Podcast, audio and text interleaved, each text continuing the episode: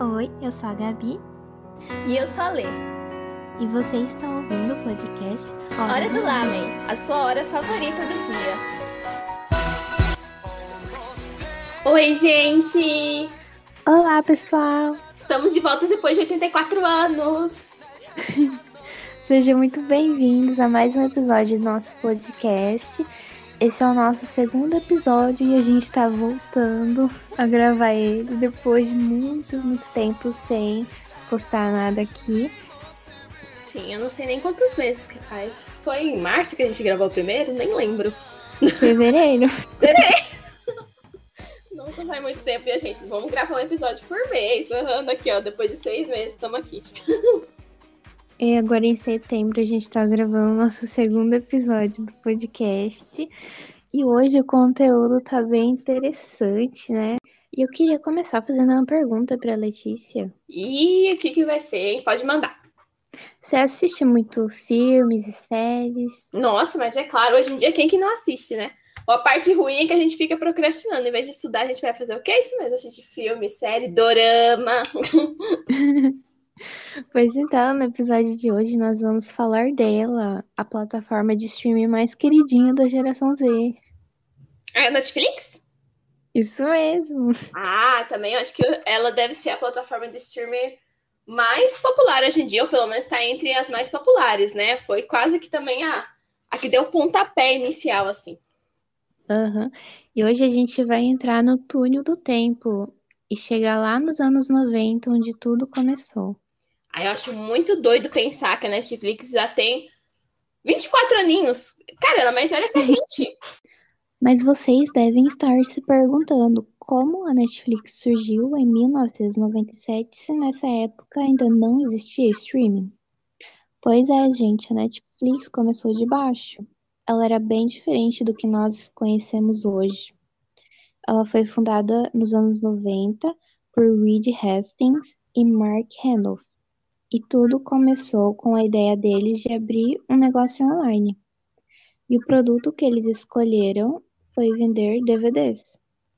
O negócio foi criado bem no início da introdução do DVD como mídia e poucas pessoas tinham DVD player em casa, mas eles apostaram que essa mídia iria ganhar força e começaram a fornecer aluguel de filmes pela internet. Basicamente, o cliente alugava o DVD no site recebia o filme em casa e devolvia depois que tivesse assistido. Isso facilitou bastante o acesso das pessoas aos filmes. Assim, elas não precisavam procurar uma locadora perto de casa, ir lá, escolher o DVD, pegar, trazer para casa, depois ter que voltar lá e etc. Isso mesmo. E alguns anos depois, eles desenvolveram um plano de assinatura em que o cliente pagava um valor mensal e podia alugar quantos filmes quisesse. Porém, só podiam alugar outro depois que devolvessem o filme anterior que tivessem pegado. Foi só em 2007 que a Netflix criou um modelo de negócio mais parecido com o que a gente tem hoje em dia, que possibilita então o usuário assistir filmes e séries é, em qualquer dispositivo que esteja conectado com a internet. Uhum. E hoje em dia a Netflix cresceu absurdamente. Está disponível em mais de 190 países e possui até as próprias produções originais. É uma completa revolução midiática onde as pessoas têm acesso a conteúdos em diversas línguas e de diferentes culturas, tudo em uma só plataforma. Inclusive, era uma das coisas que a gente estava conversando antes da gente gravar esse podcast. Como é interessante perceber que, a partir da Netflix, a gente conseguiu ter acesso a produções de outros países. Coisas que provavelmente, até anos atrás, e talvez até mesmo se a gente não tivesse essas plataformas de streaming, a gente não teria acesso. Um dos exemplos uhum. mesmo são os doramas que a gente tanto gosta. Isso mesmo. Eu e a Letícia, a gente assiste muito dorama, que são produções da Coreia do Sul, do Japão, da China.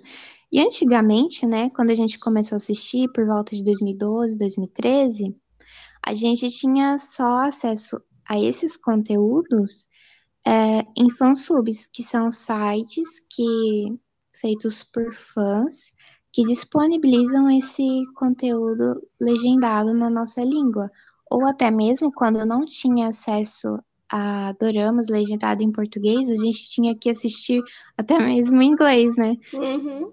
geralmente pelo YouTube. Aí o episódio estava dividido assim, tipo, em 10 partes de 3 minutos, 5 minutos cada parte. Era um horror. Uhum.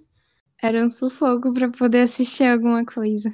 Nossa, sim, nossa. Era, era difícil também, era mais difícil a gente achar.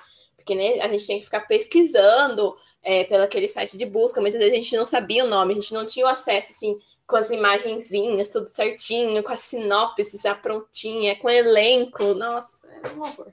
Uhum. Sem contar que com a então Netflix também trouxeram a questão da dublagem, que ajudou muito é, essa questão dos doramas, por exemplo, nesse caso, sair dessa bolha, desse nicho e atingir outras pessoas. Inclusive, até tem uma mulher, assim, amiga da minha família, assim, que já tá lá nos seus 50 anos e que ama doramas e conheceu graças quando tava funcionando na Netflix. A Netflix disseminou demais, né, os doramas. Uhum. Tanta gente que nunca tinha ouvido falar assiste porque tá lá disponível na Netflix. exato.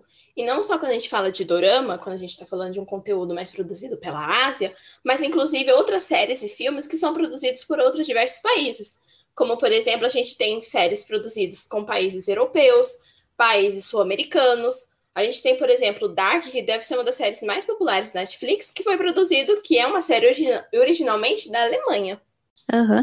E até mesmo tem séries aqui do Brasil que gente de fora gosta de assistir, né?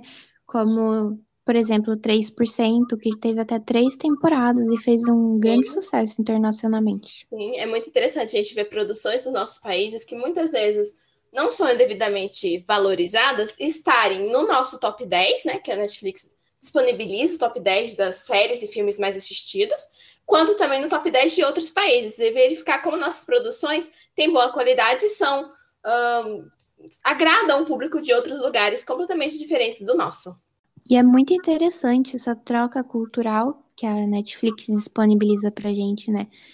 Qualquer pessoa em qualquer lugar do mundo em que a Netflix esteja disponível consegue assistir essas diversas produções e a gente acaba conhecendo um pouco mais da cultura de outros países e os outros países conseguem conhecer um pouco da nossa cultura. Exatamente, eu acho que ajuda a gente a quebrar um, pelo menos um pouquinho, às vezes, do estereótipo e da imagem meio distorcida que a gente pode ter é, de algum outro país, porque a gente às vezes não conhece. E conhecer por série e filme pode ser uma boa forma da gente se interessar, às vezes até mesmo por uma outra cultura.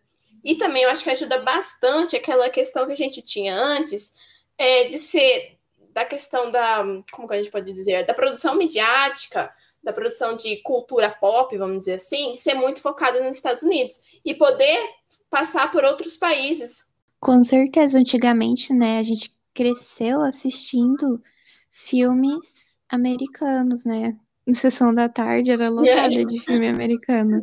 Passava mais filme estrangeiro, né, dos Estados Unidos, sim. do que próprios filmes brasileiros até também. Sim, sim. A gente achando que ia viver um high school musical quando chegasse no colegial e estamos aqui, gente. e também, por causa da Netflix, é, outras plataformas de streaming acabaram surgindo, né? Uhum.